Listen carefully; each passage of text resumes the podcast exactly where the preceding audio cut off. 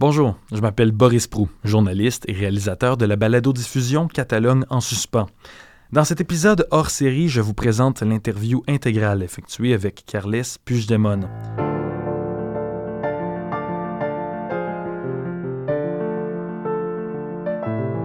M. Puigdemont est le président de la Catalogne qui a organisé le référendum d'indépendance du 1er octobre 2017, marqué par des violences policières espagnoles et qui n'a été reconnu par aucun pays du monde. M. Puigdemont s'est enfui de son pays à la fin d'octobre 2017 et il y est toujours accusé de rébellion, sédition et de détournement de fonds publics. Il encourt jusqu'à 25 ans de prison pour ses crimes allégués. C'est pour cette raison qu'il s'est enfui à Waterloo, Belgique, où je l'ai rencontré un an plus tard, assisté de la vidéographe Charlène Pierre. Il me parle des événements de 2017, de la suite des choses pour son action politique à partir de l'exil et sur ses raisons d'être indépendantiste. Sans plus tarder, je vous laisse écouter l'entrevue réalisée le 7 novembre 2018. Je m'appelle Carlos Puigdemont y Casamajo. Je suis le 131e président de l'histoire de la Catalogne. J'ai été élu par le Parlement catalan, mais j'ai été déposé de façon illégitime par le gouvernement espagnol après avoir organisé un référendum d'autodétermination le 1er octobre de l'année passée. Depuis cette date, il y a nos collègues qui sont emprisonnés sans un jugement depuis un an. Il y a des gens qui sont en exil. Il y a des gens qui ont peur, qui sont persécutés par le procureur général uniquement pour avoir organiser un référendum pour demander l'opinion des Catalans, pour demander comment les Catalans veulent vivre son avenir. Maintenant, ça c'est une honte pour l'Espagne et pour l'Europe. Il y a des prisonniers politiques, il y a un peuple, il y a plus de 2 millions de citoyens européens qui ne euh, peuvent pas s'exprimer, qui ont été agressés par la police espagnole et qui voient que son, ces droits, un droit absolument fondamental dans le cadre des droits de l'homme, que le droit à l'autodétermination n'est pas respecté.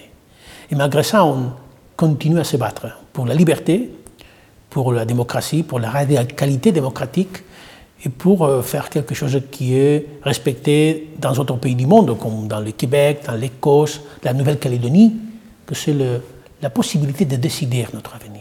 Donc c'est à partir de cette idée que, que je vais m'adresser à tous vous, c'est vous demander de soutenir pas la cause de l'indépendance ou non de la Catalogne, mais la cause de la démocratie, du respect du droit de décider, de, de permettre, d'aider que le peuple, n'importe quel peuple, soit le résultat de la décision de ses citoyens. Comment s'est passée votre, votre, année ici en Belgique? Du point de vue personnel, c'était dur d'être loin de la famille, de ton pays, de ton paysage, de voir les difficultés euh, naturelles de, de, vivre en exil Mhm. loin de chez eux. Mais du point de vue politique, ça nous a permis de continuer à se battre. Euh, se battre depuis un, un, un espace qu'on appelle un espace libre, avec la liberté d'expression, de mouvement. Tout ce que c'était impossible de faire en Catalogne parce que je serais en prison si j'étais en Catalogne. Et rien de ça n'aurait pu être possible de, parcourir l'Europe, de rencontrer gens, d'exprimer, euh, de, raconter ce qui se passe euh, en Catalogne et en Espagne. Dernièrement, vous avez euh, fondé CRIDA National. vous êtes sur le Conseil de la République. Est-ce que votre objectif, c'est encore d'avoir du, pouvoir, de pouvoir contrôler à partir d'ici la Catalogne? C'est pas le but de contrôler rien. Euh, nous avons choisi de continuer à défendre la République catalane. Et la seule façon de le faire, c'est la combinaison entre les institutions qui sont là, qui doivent gouverner la Catalogne, mais dans un cadre très très très limité, très euh, réduit euh, pour l'action de l'État.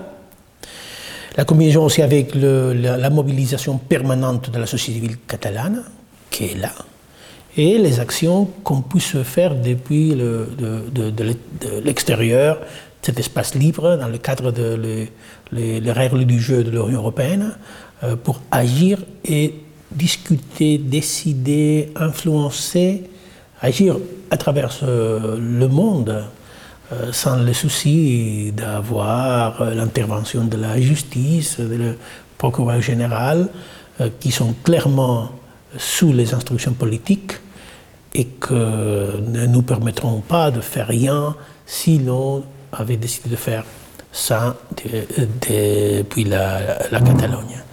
Donc l'idée, c'est de combiner la responsabilité de chacun dans ce processus de construire et déployer la République. Il y a un nouveau gouvernement depuis votre, votre époque en Espagne, gouvernement socialiste. Est-ce que ça a changé quelque chose euh, concernant la question nationale catalane? Ce gouvernement a pu être nommé grâce aussi à notre soutien. On a voté pour le président, le premier ministre Pedro Sánchez. Mais euh, on s'attendait à, un vrai changement de la recette, de la politique espagnole par rapport à la Catalogne. Et toutes les évidences montrent que malgré notre soutien, la recette Sanchez, c'est la même recette que Rajoy. Il n'y a aucun changement. Oui, il y a eu un changement climatique. Les vocabulaires, c'est vrai qu'ils n'utilisent pas déjà le vocabulaire de guerre, euh, belliciste, mais euh, en dehors de ça, la politique c'est exactement la même, la même. Donc il n'y a pas euh, un parcours politique nouveau après la nomination de M. Sanchez. Est-ce que vous avez des exemples de choses que vous pensez pouvoir faire à partir d'ici pour l'indépendance de la Catalogne? Mais oui, d'abord il y a une chose très remarquable, que c'est l'internationalisation. Euh, il y a beaucoup de travail qu'on doit faire et qu'on peut faire ici, que n'est pas possible de le faire dans le cadre des institutions qui sont intervenues, qui sont contrôlées, qui sont sur la surveillance de l'État. Deuxièmement, il y a une autre question euh, pour nous encore plus importante, que c'est de discuter de comment doit être euh, la République, de faire une constitution, de rédiger des débats de ces processus constitutifs. on a essayé de le faire dans le Parlement catalan. Mais ça a été la première euh, demande qu'a reçue la présidente du Parlement catalan lorsqu'elle a accepté de discuter, de débattre dans le sein du Parlement catalan en commission d'études sur le processus constitutif. donc, puisque ça n'est pas possible, parce qu'il n'y a pas une vraie démocratie, on doit le faire également depuis ici.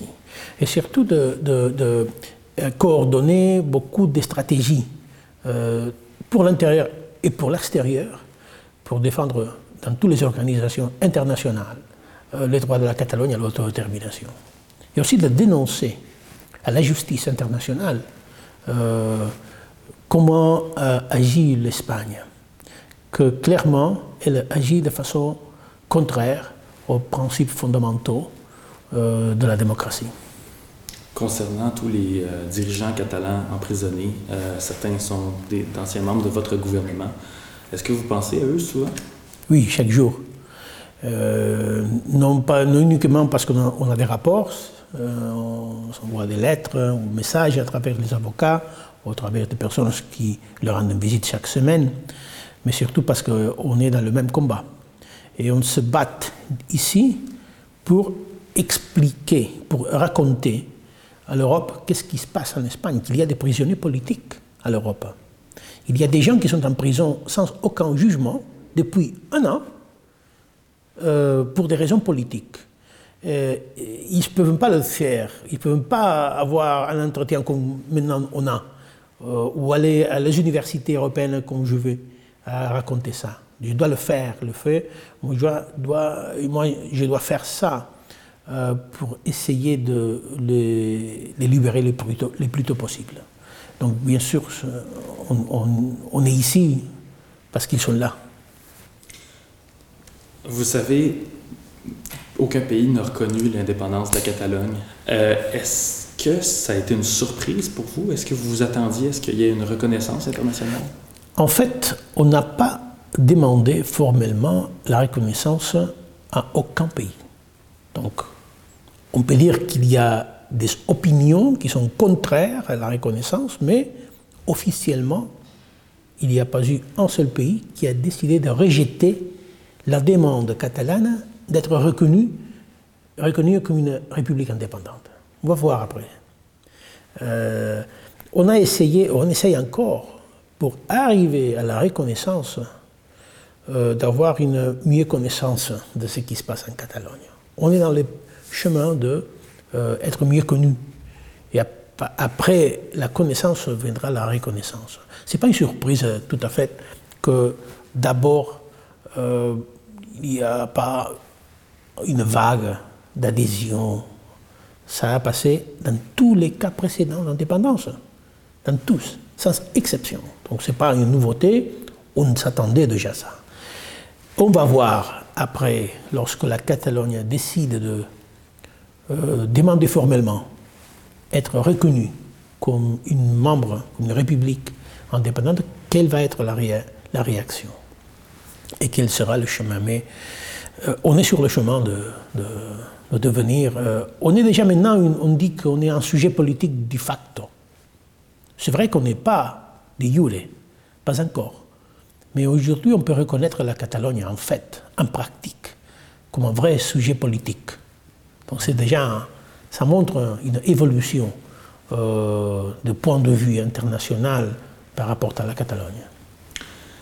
Au lendemain du référendum, chez nous, au Canada, il n'y a pas eu euh, un grand excès d'enthousiasme, disons, pour la Catalogne. Justin Trudeau, euh, notre premier ministre, a, déclaré un certain nombre de choses. Je peux, je peux vous les lire. Euh, bon, qu'ils apprécient sa relation avec une Espagne unie, que c'est une affaire interne à l'Espagne, que le Canada ne reconnaît pas la déclaration d'indépendance de la Catalogne et que l'Espagne est un pays doté d'un État de droit bien établi et respecté. Vous pensez quoi de tout ça?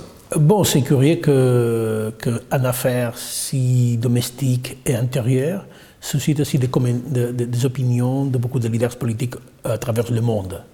Donc, bien évidemment, ce n'est pas une affaire intérieure. C'est un sujet d'intérêt international. C'est pour ça que beaucoup de premiers ministres, beaucoup de gouvernants se sont exprimés. Deuxièmement, il faut soutenir les, les opinions sur le fait. quels sont les faits? Bon, justement, hier, on a connu la décision de la Cour des droits de l'homme de l'Union européenne qui a condamné l'Espagne à nouveau, ce n'est pas la première fois, a condamné l'Espagne pour n'avoir pas garanti un jugement euh, indépendant à un leader basque qui a été plus de six ans en prison. Par un judice qui n'a eu pas les garanties. Et ça, c'est bien après des autres sentences de la même Cour des droits de l'homme de l'Union européenne qui a condamné l'Espagne pour viol des droits fondamentaux en démocratie. Ce n'est pas la première fois. Donc ce n'est pas une démocratie exemplaire. Et encore, je peux dire qu'il y a euh, un rapport du Conseil de l'Europe, de ce groupe de travail qui s'appelle GRECO, qui a souligné depuis deux ans les, euh, les, défis que, doit faire face le système judiciaire espagnol pour être vraiment dans le cadre de ce qu'est le, standard de la démocratie occidentale. Elle a demandé euh, une, une 11 points, ou 12, mm, pour améliorer. Et aucun de ces points a été entièrement euh, accompli. Il n'y a pas une séparation de pouvoir. Il y a un chef d'État qu'on n'a pas élu et qui a décidé de faire de la politique qui a bouleversé complètement, il a agi contre la constitution espagnole. Vous parlez du roi. Du roi. Donc c'est ça le cadre d'une vraie démocratie libérale, c'est ça, par exemple, ce que M. Trudeau voudrait pour les Canadiens? Euh, Je crois que non. Donc on doit se battre pour améliorer et pour avoir un système qui puisse se rassembler à la démocratie internationale comme celle du Canada, par exemple. Est-ce que vous croyez que ça aurait changé quelque chose si le Canada avait, été, euh, avait émis des opinions favorables à la Catalogne, même si vous me dites que vous n'avez pas euh, demandé spécifiquement une reconnaissance? Bon, pas, pas exactement le Canada, mais euh, j'ai surtout j'ai demandé et je demande encore que l'Union européenne se puisse s'exprimer sur le viol des droits fondamentaux contre des citoyens européens même si l'opinion de ces citoyens européens n'est pas partagée par les institutions européennes. Mais quand même, nous sommes des citoyens européens. Nous avons notre droit. Nous n'avons pas aucun droit d'être agressés par la police d'un État membre. On doit être protégé par des institutions qui ont signé une carte, une déclaration des droits fondamentaux des citoyens européens. Et la, démocratie européenne doit montrer au monde son engagement démocratique pour pouvoir donner des leçons aux autres, il faut s'appliquer la recette. Donc, avant de dire si le Canada ou des autres pays devront agir d'une telle façon, il faut exiger à l'Union européenne que, puisse être, que doit être mieux euh, engagée dans la défense de, droits fondamentaux. Si je pose la question, c'est aussi parce qu'au Canada, on a eu euh, notre propre euh, mouvement indépendantiste au Québec. deux, il y a eu deux référendums d'ailleurs au Québec. Est-ce que ça représente pour vous un exemple à suivre ou au contraire des erreurs Personne n'est parfaite, hein. ni le gouvernement, ni les États, ni les mouvements pour l'indépendance on connaît ça. Mais quand même, je ne crois pas qu'en euh, Québec ou en Canada, il y ait personne emprisonnée pour avoir organisé un référendum. Et en Catalogne, oui. La présidente du Parlement catalan est en prison, sans juge, sans jugement, pour avoir permis un débat au Parlement catalan pour organiser un référendum. Il y a beaucoup de, leçons à tirer de l'expérience québécoise, même s'il y a des grandes différences entre nous, mais quand même, euh, le respect pour la décision du peuple. Le résultat a été respecté pour le deux pour le camps. Et le droit euh, du citoyen de décider a été respecté, même si ça, au début, n'a pas été l'avis du gouvernement fédéral. Mais quand même, euh, on n'a pas oublié en Canada ces principes qui est reconnu dans la carte des Nations Unies, que la volonté populaire, c'est le fondement du pouvoir de l'État. Il y a la grande différence hein, entre nous, c'est cette. Peut-être le Québec et le Catalogne ont une cause semblable. Mais bien évidemment, l'Espagne n'est pas le Canada. Donc la réponse espagnole n'a pas, pas, été canadienne. ça, c'est la grande différence. Et il y a une leçon pour attirer. Surtout, le l'État espagnol pouvait, euh, pouvait, peut attirer des leçons de l'expérience canadienne. Lesquels, par exemple? Respecter. Respecter les droits.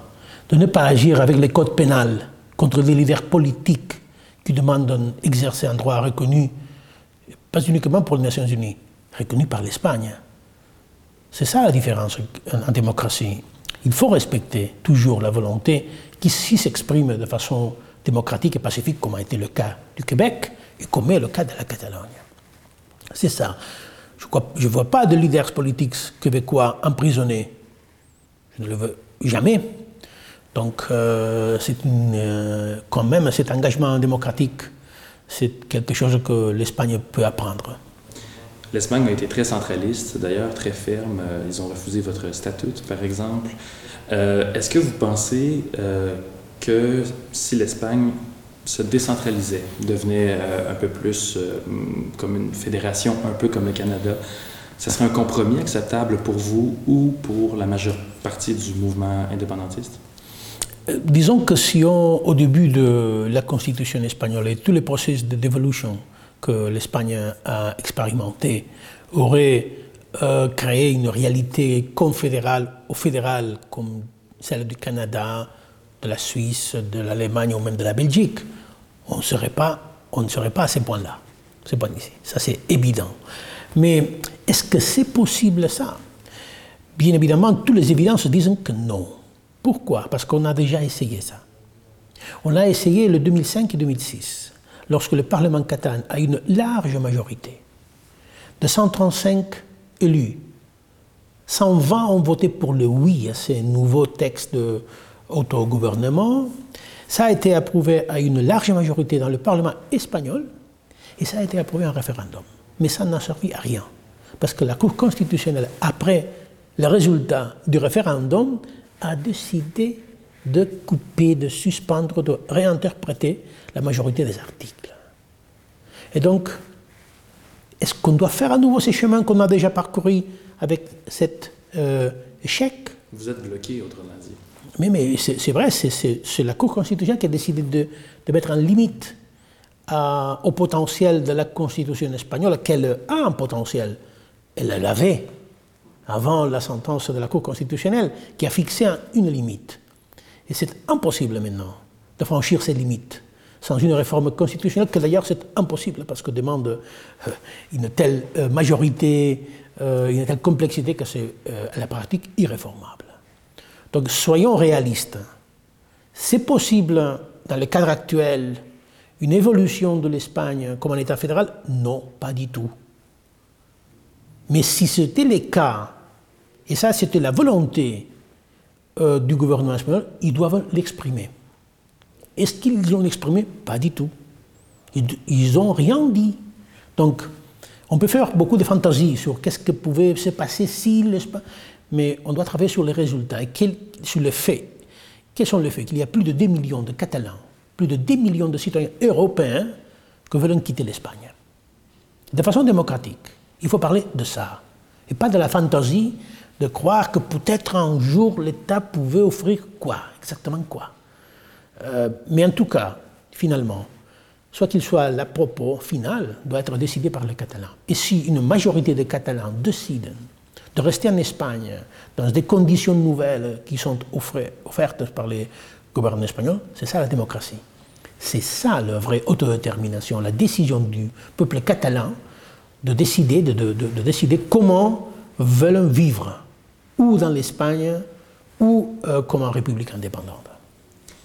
Aujourd'hui, en 2018, quand on parle de nationalisme, euh, il y a des exemples mondiaux qui nous viennent en tête, comme Donald Trump, le Brexit. Est-ce que la cause catalane est différente de ça?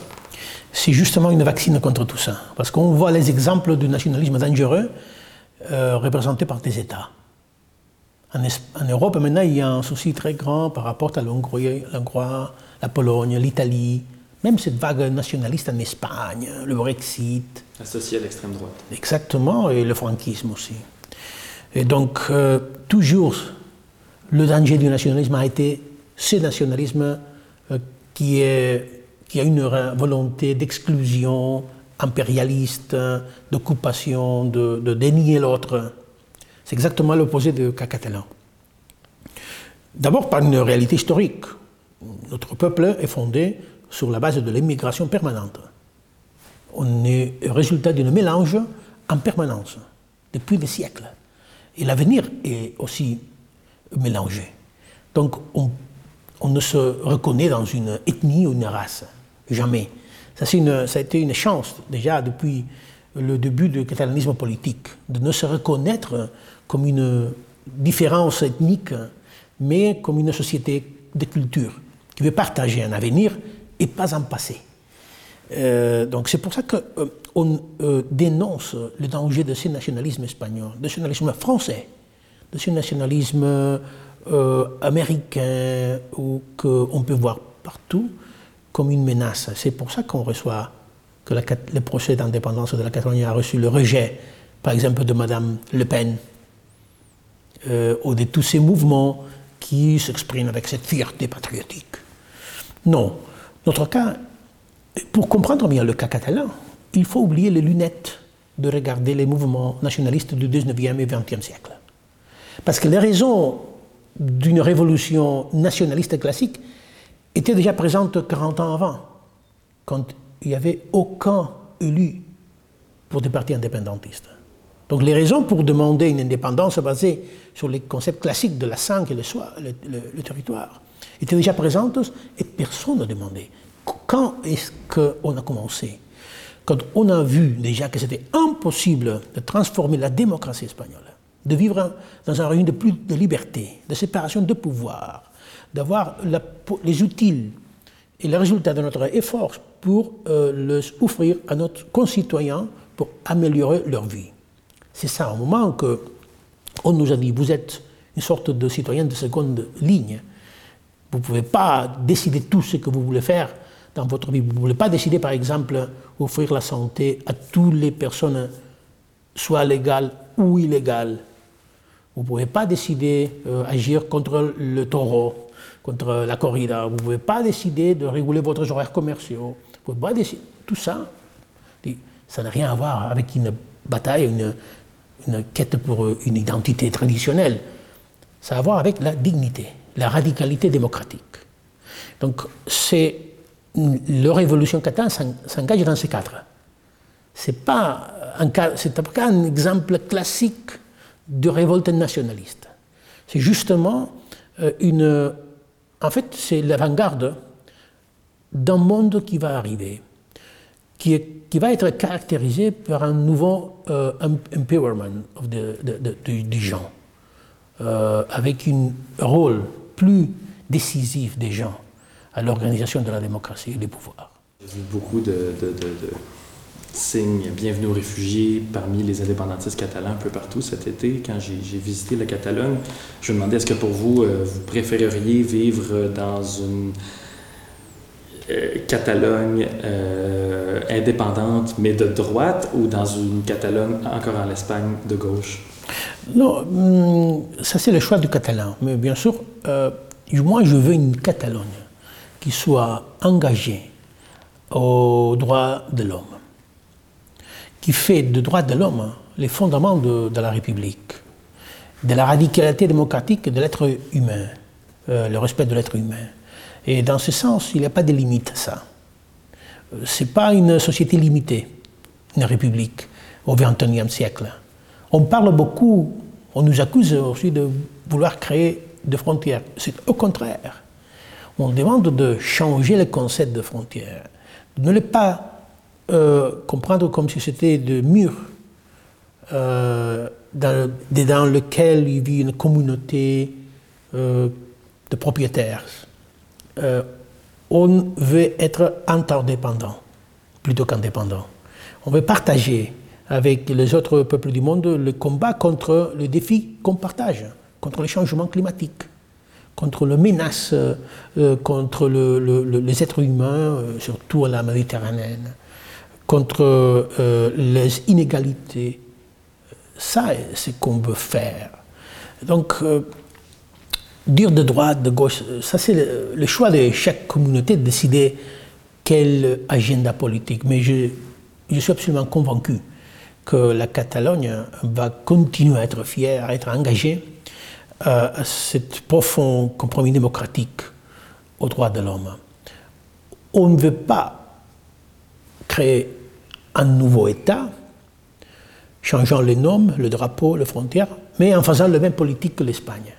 Pour faire ça, je ne serai pas indépendantiste. Pour changer les noms du passeport, je ne serai pas indépendantiste. Donc on essaye de faire vraiment une république euh, bottom-up plutôt que top-down. C'est ça. Et c'est ça de droite, de gauche. Moi, je suis, bien sûr, je suis social-démocrate, euh, euh, mais ça, c'est les choix de, chaque communauté de décider leur gouvernement.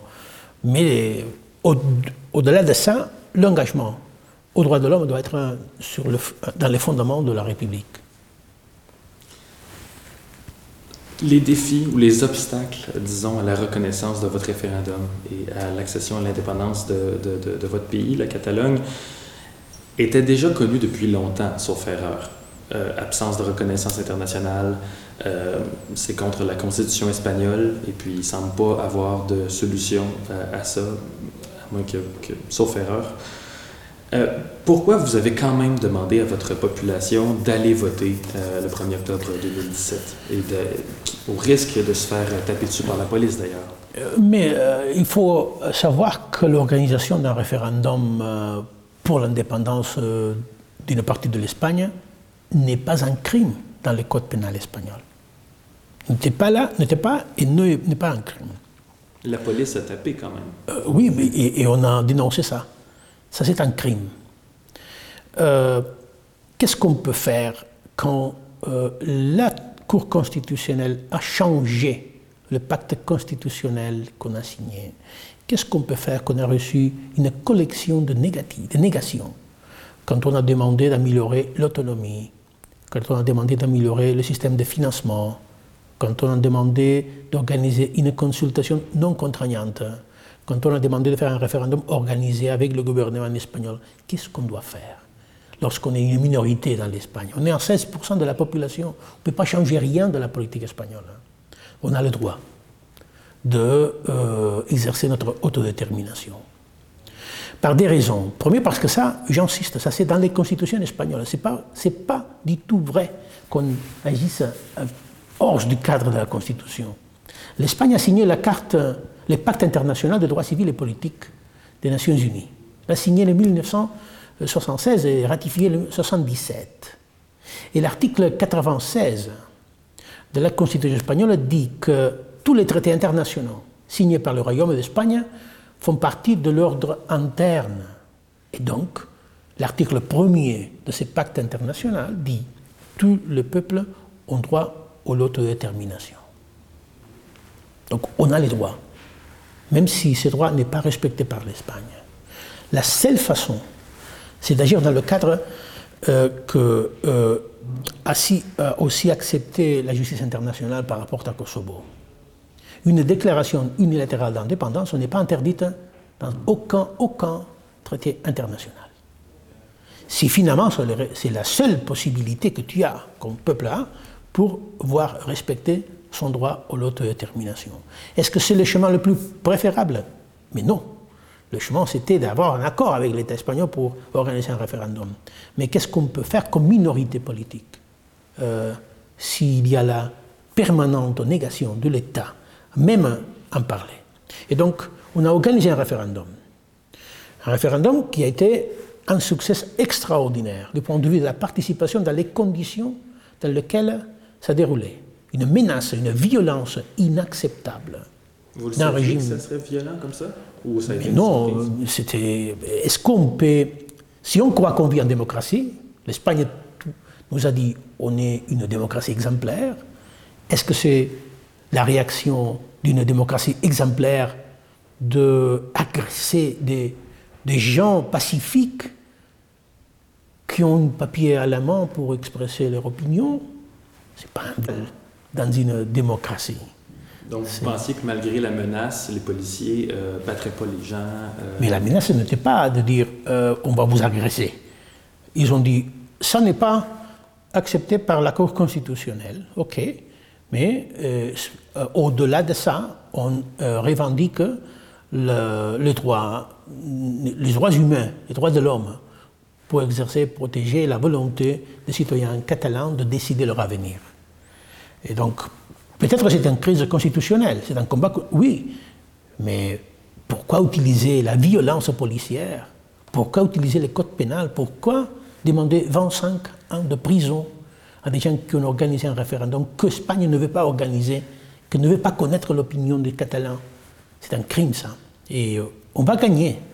On va gagner dans la Cour des droits de l'homme à l'Europe. Et après ce moment-là, on va demander aux États du monde, qui sont n'ont dit rien avant, cet abus, qu'est-ce qu'on doit faire? Qu'est-ce qu'on doit faire? Si on veut euh, décider notre avenir de façon pacifique et démocratique, quelle est l'alternative? Quelle est? Et on doit se conformer, mais ça ne règle pas le problème, parce qu'on veut décider. On a le droit de le faire. On n'a tué personne. On n'a volé rien. On veut décider. Et donc, quelle est la solution? Donc, euh, ça a été une grande leçon démocratique au monde, de comment s'organiser tous, des institutions, des citoyens, pour euh, faire euh, une journée de succès. Je veux, retenir, je veux attirer l'attention sur le résultat. Un résultat de personnes en Catalogne qui ont soutenu le oui, par rapport à l'ensemble de hum, potentiels votants et de le comparer avec le résultat du Brexit, le résultat de la Constitution européenne en Espagne, le résultat du référendum de l'OTAN, quand l'Espagne a décidé de rejoindre l'OTAN, le résultat de l'approbation même de le statut d'autonomie de la Catalogne. Dans tous ces cas, le soutien à des décisions on était moins que le soutien euh, qu'on a eu le référendum du 1er octobre. Ça, c'est une réalité. On peut nier ça, on peut dire non, c'est pas, ça n'existe pas, mais ça c'est de la fantaisie. La réalité c'est qu'il y a, j'insiste, plus de 2 millions de citoyens européens qui veulent quitter l'Espagne. Quelle réponse on doit, on doit donner à ça? Les battre? Les emprisonner? Les forcer à l'exil? Ou plutôt reconnaître que c'est des réalités et qu'il va y avoir un accord politique? Sachant tout ce qui s'est passé, est-ce que vous auriez fait les choses différemment? Oui, le 10 octobre, euh, que j'avais décidé de suspendre la déclaration d'indépendance pour, avoir, pour donner une possibilité en dialogue, que d'ailleurs c'est un dialogue que le gouvernement espagnol nous disait que était prête à faire, ça a été un échec, c'était une erreur. Et je le reconnais. À ce moment-là, j'aurais dû euh, appliquer les résultats de la déclaration d'indépendance et, euh, commencer à agir comme une, comme une république indépendante et demander à ce moment-là la reconnaissance internationale et se battre pour défendre notre décision. Au-delà de ça, je privilégiais la voie du dialogue, parce que j'ai croyais à ce moment-là que euh, les intentions de l'Espagne étaient sincères. C'est évident que c'était un mensonge, c'était un piège.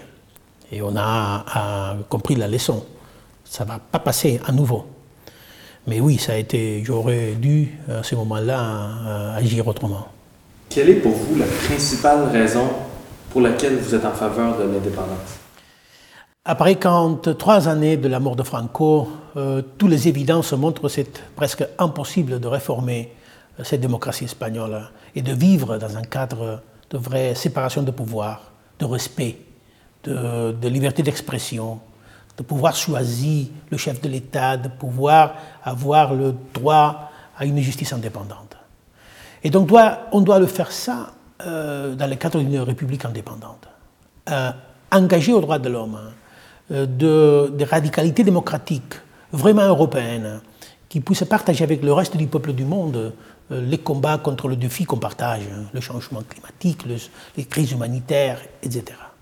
Et donc, on veut avoir les utiles et les ressources dans nos mains pour faire possible toute cette solidarité et tous ces progrès que ce n'est pas possible de le faire dans le cadre d'un État espagnol qui d'ailleurs est presque déjà irréformable. Si vous aviez devant vous le Premier ministre du Canada ou le Premier ministre du Québec, vous leur demanderiez quoi? D'abord, je leur demanderais de nous écouter, même si on a le droit de nous partager nos idées, mais je crois que le peuple catalan a gagné le droit à être écouté, à être entendu, à pouvoir exprimer les raisons par lesquelles, qui sont raisons de complexes raisons, par lesquelles euh, ces gens pouvaient vivre en commodité, euh, en prospérité, euh, nous avons décidé depuis dix ans de commencer ce chemin vers l'indépendance. C'est pas facile de l'exprimer, c'est pas pas avec un seul clic ou un rapport, c'est un change de vie et donc j'insiste de réclamer le droit à être entendu. Et ça, ce que je veux proposer, je demande au reste des leaders des États, de l'Europe surtout. J'imagine que vous suivez aussi ce qui se passe avec l'artiste euh, Joseph Valtonic. Oui. Vous en pensez quoi de ça? Est-ce que c'est un autre exemple de l'Espagne? Comment on peut être condamné à plus de trois ans en prison pour une lettre des chansons Pour une lettre des chansons. C'est incroyable. C'est l'Inquisition, hein, ça. C'est l'Inquisition, quand même. Oui, oui, oui. C'est une attitude euh, pareille à celle de la, de la culture de l'Inquisition. Est-ce que ça s'explique à cause de l'histoire de l'Espagne En euh, partie, oui. Le fascisme, évidemment. Oui, oui, oui. dans la tradition politique espagnole, il y a toujours, toujours cette attitude autoritaire. De ne pas dialoguer, d'imposer, de gagner. Euh, ça, a été comme, ça a été fait, la conquête, la, de l'Amérique a été faite comme ça. Ils n'ont jamais, jamais, jamais, jamais euh, accepté de parler. Même ils ont perdu la Cuba l'année 1898 parce qu'ils ont rejeté de parler d'une autonomie. C'est toujours comme ça. Euh, il y a dans la tradition politique espagnole, il y a l'idée, la, fausse idée que négocier c'est de lâche, que négocier c'est une faiblesse. Et au contraire, c'est dans la culture catalane, la négociation c'est l'ordinaire, c'est le, plus désirable. Et lorsqu'on va dans une négociation, on sait qu'on va finir pour être dans une position différente euh, à, celle avec laquelle on a entré. Ça, c'est être disposé à changer un peu, de partager des solutions, d'être au milieu. Mais pour l'Espagne, ça, c'est impossible. C'est une culture, une culture de, en fait, d'un ancien empire. Que cette culture, c'est pas moderne déjà. C'est, c'est pas très 2018, hein. c'est pas très compatible avec la démocratie. Oui, oui, oui. Pourquoi Franco C'est encore dans un monument public? L'année 2018, payé par le budget public. avec des centaines de milliers de personnes qui vont euh, les, faire un hommage, hommage chaque année. Vous vous en souvenez, Franco Vous avez Oui, oui, oui. Hein, je, suis né dans le franquisme. Hein, je suis éduqué à l'école euh, franquiste euh, dans laquelle le catalan était interdit. et c'est quelque chose de honteuse pour l'Europe aussi, de voir la figure d'un dictateur fasciste qui est encore respecté dans un monument public en Espagne. C'est quelque chose d'incroyable. Euh, Ça montre le problème qu'encore il y a en Espagne. On n'a pas fini avec euh, l'influence de cette culture politique du franquisme. Euh, bien évidemment, le roi a été nommé par Franco. Il n'y a pas eu un référendum sur la monarchie ou la République après la mort de Franco le roi d'Espagne a été décidé par euh, le Parlement franquiste euh, à fin des années 60. Donc euh, le chef de l'État espagnol doit sa légitimité originaire à la décision du dictateur fasciste. Donc ça aide à, comprendre le, problème de, de la qualité de la démocratie en Espagne. Pensez-vous que de votre vivant, on va, vous allez voir la Catalogne indépendante Pensez-vous que ça va bientôt? Oui, oui, mais en fait, euh, on, est plus, plus indépendant aujourd'hui qu'il y a. Et l'année prochaine, on sera encore plus indépendant. L'indépendance, c'est une décision personnelle, en fait. Beaucoup des Catalans maintenant, si on regarde, c'est complètement différent l'idée y a 10 ans avant. Ils ont décidé d'agir comme indépendants. Ils n'ont rien à voir déjà. Ils ne veulent rien avoir avec l'Espagne. C'est l'Espagne, donc euh, il y a vraiment une prise de conscience, une conviction profonde. C'est un chemin irréversible. Et est-ce que le Canada, je, reviens là-dessus, mais est-ce que le Canada pourrait changer quelque chose, les Canadiens, les Québécois, en, quoi ils devraient se sentir concernés par la, situation chez vous en Catalogne? Euh, Écoutez, s'il y a un recul de la démocratie en Europe, ça c'est une menace pour tout le monde, pour toutes les démocraties s'il y a un recul des droits fondamentaux, s'il y a un peuple que de façon pacifique ne peut pas s'exprimer, ça c'est une menace à tous les autres peuples du monde qui essayent de faire le même. Donc dans ce sens, on partage la même bataille, le même combat, le même engagement. Lorsque M. de Gaulle a dit Vive le Québec libre, on a ressenti ça que nous concernait aussi, même si on n'est pas français ni québécois. Mais lorsqu'il y a une demande de liberté, de respect aux droits du peuple, on partage ce même euh, combat. Et donc le message, c'est de dire euh, renforcer la démocratie en Catalogne, c'est renforcer la démocratie au reste du monde. Merci beaucoup, Monsieur le Président, pour avec nous. C'est un plaisir.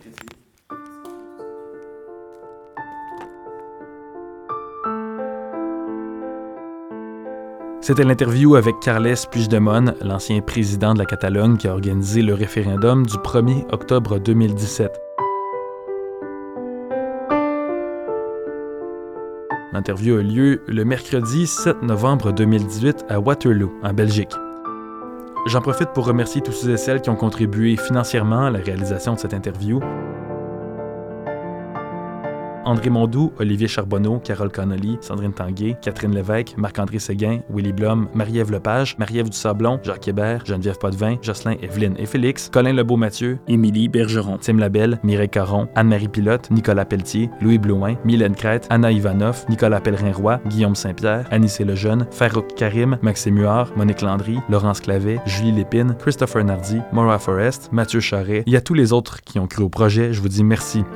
Mon équipe belge est constituée de Charlène Pierre et Arthur Deligne qui ont fait un travail fantastique pour l'enregistrement de l'interview et la logistique en Europe. Lisa Lasselin est au montage vidéo, Maxime Muard et Olivier Charbonneau à la recherche d'archives. La musique est du pianiste Anthony Gilbert. Si vous êtes intéressé à continuer de suivre le sujet de la Catalogne, je vous invite à suivre la page Facebook de Catalogne en suspens. Je m'appelle Boris Prou et je vous dis à la prochaine.